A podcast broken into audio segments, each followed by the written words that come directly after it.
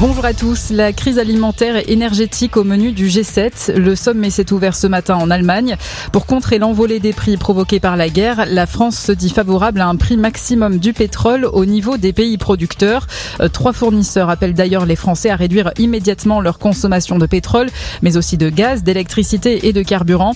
Dans cette tribune publiée dans le JDD, EDF, Total Energy et Engie alertent sur un risque de pénurie et de flambée des prix de l'énergie euh, qui, je cite, menace notre cohésion sociale et politique.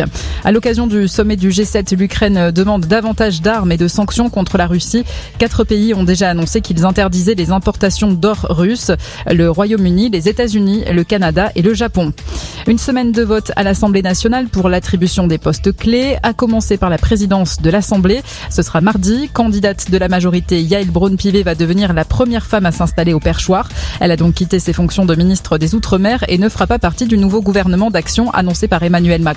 Le chef de l'État a chargé Elisabeth Borne de mener des consultations avec les leaders de l'opposition pour définir une nouvelle feuille de route. Un accident mortel à Paris. Le chauffeur d'un autocar privé est décédé après avoir perdu le contrôle du véhicule qui s'est encastré dans la façade d'un bâtiment près de la porte de Clichy. Il transportait des membres d'une communauté religieuse. 19 personnes ont été légèrement blessées parmi les passagers. Selon les pompiers, le conducteur aurait pu être victime d'un malaise. Une femme de 26 ans tuée de plusieurs coups de couteau à Narbonne dans l'Aude. Son ex-conjoint est recherché. Une enquête pour homicide aggravé est ouverte selon le parquet. Huit départements de l'Est de la France sont placés en vigilance orange pour des risques d'orage. L'Ain, le Doubs, le Jura, le Bas-Rhin, le Haut-Rhin, la Haute-Saône aussi, les Vosges et le territoire de Belfort.